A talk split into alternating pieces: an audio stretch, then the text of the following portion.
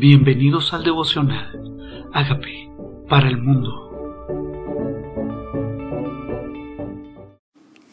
Santiago capítulo 3. La lengua. Hermanos míos, no os hagáis maestros muchos de vosotros, sabiendo que recibiréis mayor condenación. Nuestra lengua es un reflejo de quienes somos en nuestro corazón, lo que expresamos a través de ella. Y por eso dice, no, no te hagas maestro porque recibirás condenación. O sea, la gente va a probarte de acuerdo a las palabras que tú digas. Va a decirte si tienes autoridad o no para ser su maestro por las palabras que tú menciones.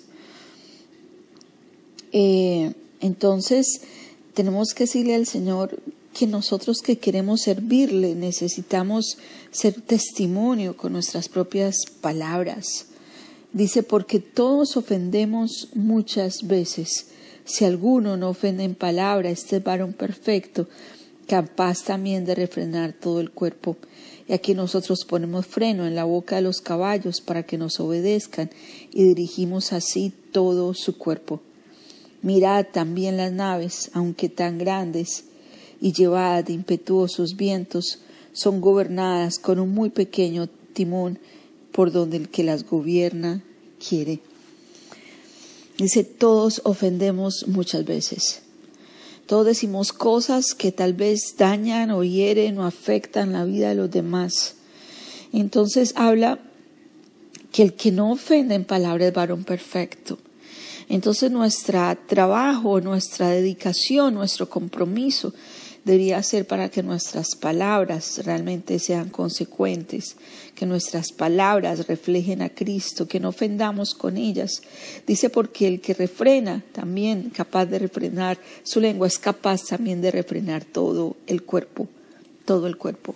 Hay áreas de nuestro cuerpo que necesitan ser refrenadas, nuestro cuerpo, nuestros ojos, lo que hacemos con nuestras manos, hay algo de nuestro cuerpo que necesita ser refrenado, nuestra manera de comer. Entonces el Señor dice, el que refrena la lengua también refrena las otras partes del cuerpo. ¿Sí? Dice, también es capaz de refrenar el cuerpo. Aquí nosotros ponemos freno en las bocas de los caballos para que nos obedezcan y dirigimos así todo su cuerpo.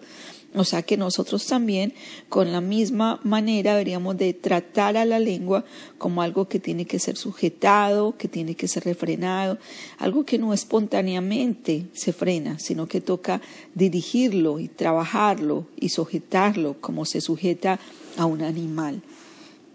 Mira también, dice, este varón perfecto, aquí nosotros ponemos freno en la boca de los caballos para que nos obedezcan y dirigimos así todo su cuerpo. Mira también las naves, aunque tan grandes y llevadas de impetuosos vientos, son gobernadas con un muy pequeño timón por donde el que las gobierna quiere. Entonces es importante saber si el timón del barco es porque se lleva a una dirección que necesita ser gobernado nuestra boca, nuestras palabras también serían, deberían ser dirigidas, porque el timón tiene la función de ser dirigido, de dirigir, de conducir hacia cierto destino. Pues nuestra boca la asemeja al timón que dirige las palabras no son espontáneas, deben ser dirigidas, deben de ser controladas, deben de salir de un corazón limpio.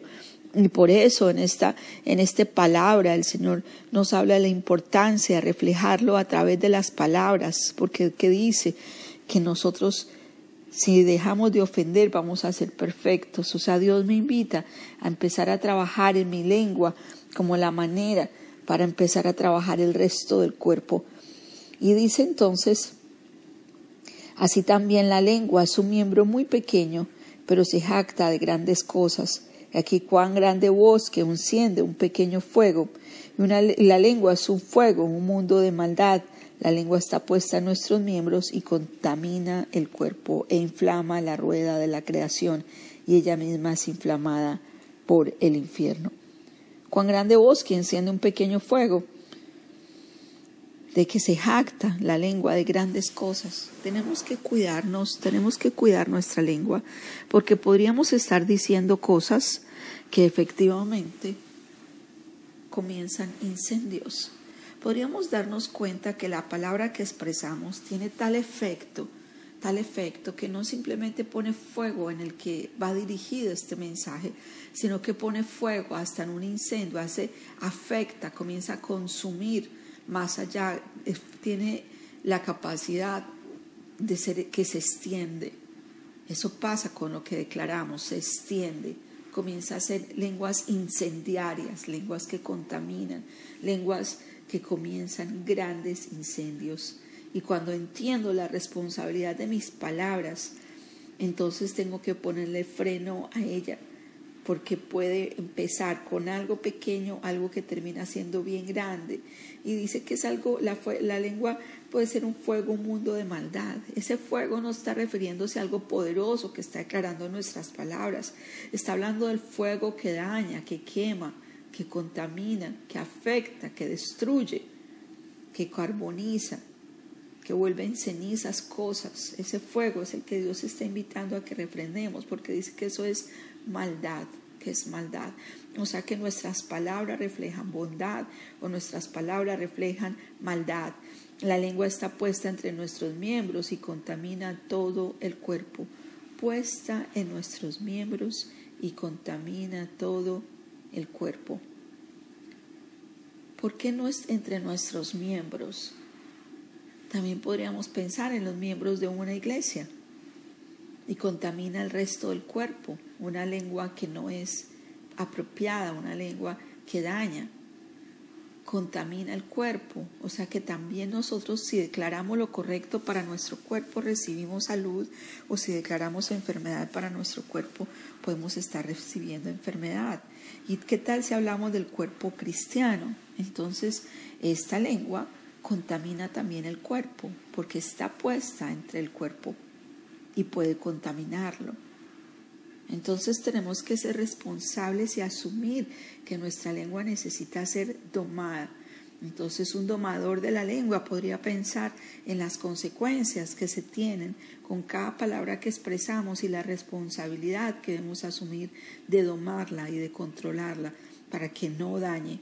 Ahora también me dice que inflama la rueda de la creación, inflama la rueda de la creación.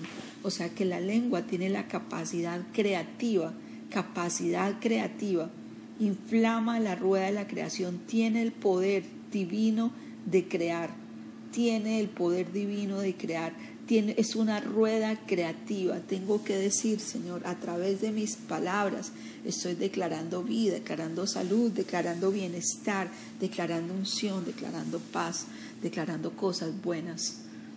¿Qué pasa con la lengua entonces? tiene el poder de ser usada por el cielo, por Dios, para crear, tiene un poder creativo de la palabra hablada o puede tener un poder destructivo si la inflama al infierno. ¿Qué está manejando nuestra lengua? ¿Está manejándose desde el infierno o está manejándose desde el cielo? Y tengo que decir en el nombre de Jesús que mi lengua va a ser usada por Dios para crear cosas buenas, para construir, para edificar, para declarar vida, para declarar salud.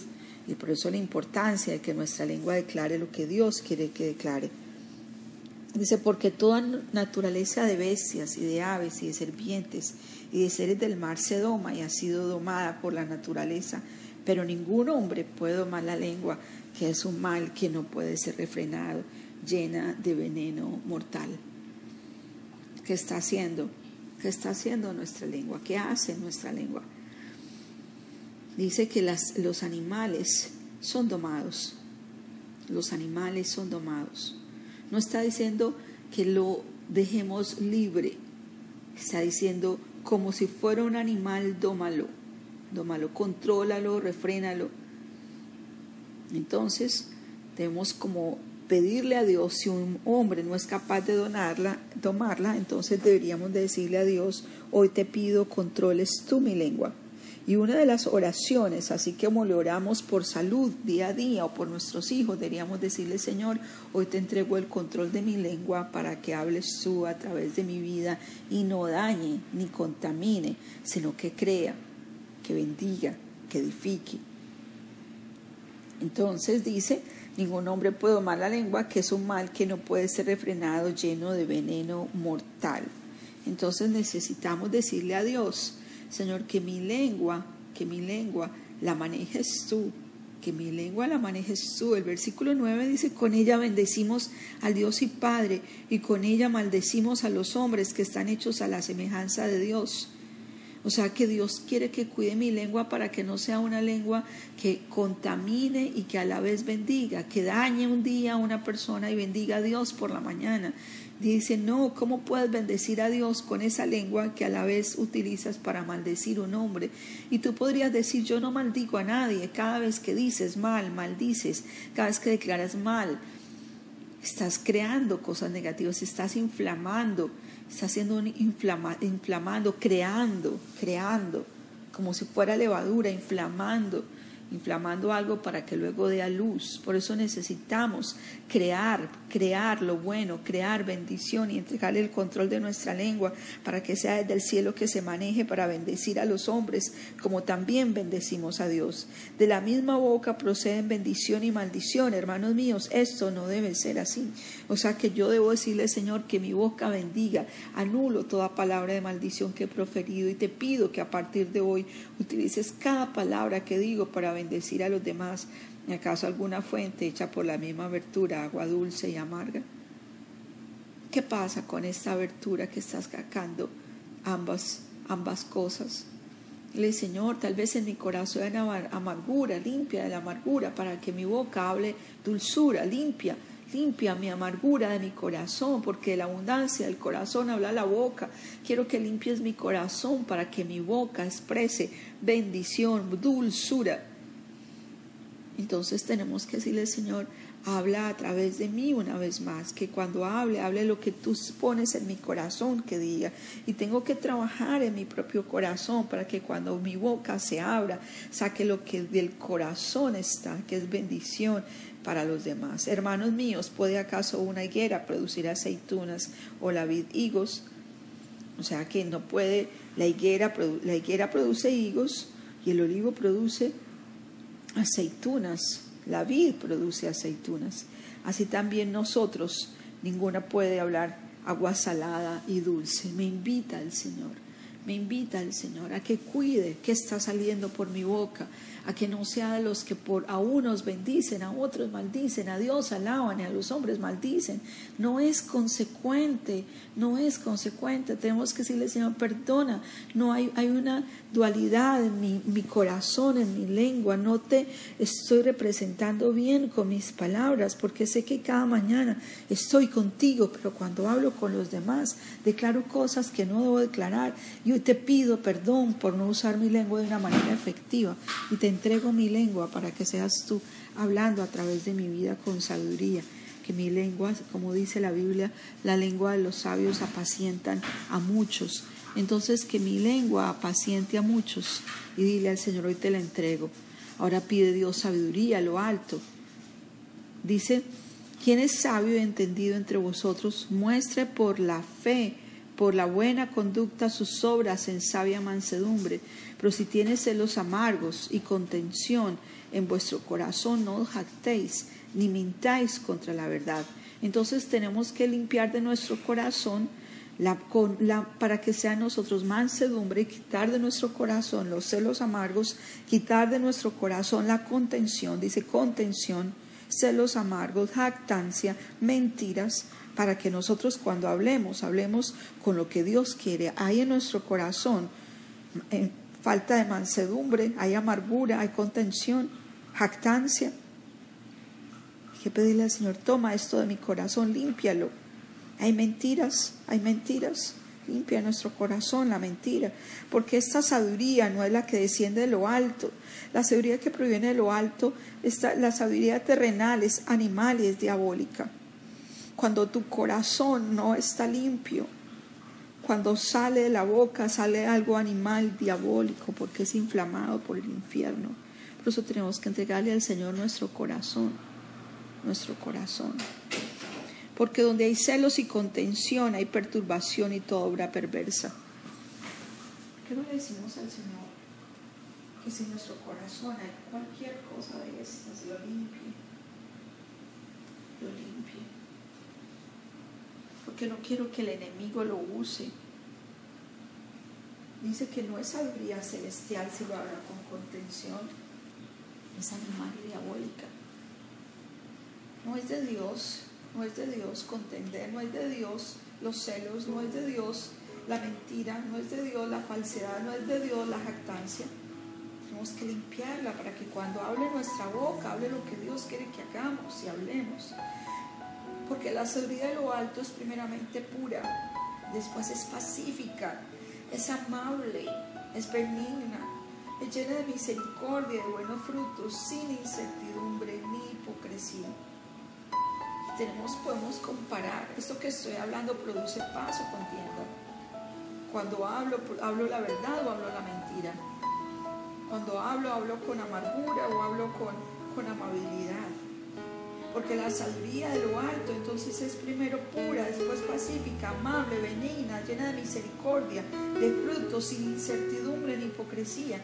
Y el fruto de justicia se siembra en paz para aquellos que hacen la paz. Se siembra en paz para aquellos que hacen la paz. El fruto de justicia se siembra en paz para aquellos que hacen la paz. Aquí está entonces. Nuestro corazón necesita ser limpio para que nuestra boca siembre con paz. Señor, reconocemos que somos pecadores, pero tú moriste por nuestros pecados. Yo te invito a que entres a mi vida como Señor y Salvador y hagas de mí la persona sana y libre que tú quieres que yo sea. Gracias por entrar a mi vida. Gracias.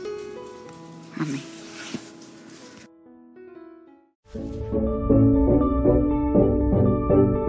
Amigos, queremos que usted sea parte de esta obra que estamos haciendo a través de Agape para el Mundo y que este mensaje de Jesús llegue hasta la última de la tierra. Si quieres donar en nuestra página web puedes hacerlo en agapeparalmundo.org o también a través de Cele en agapeoficial.gmail.com. Dios bendiga tu generosidad.